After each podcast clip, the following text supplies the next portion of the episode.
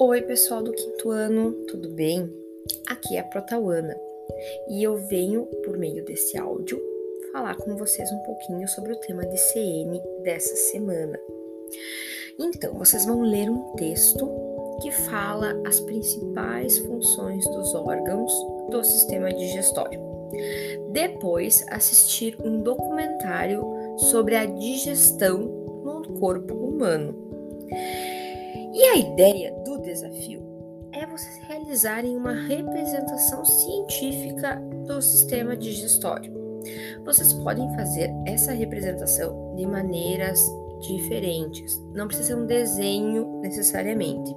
Pode ser uma colagem, pode ter objetos, pode ser uma representação mais artística relacionada à arte.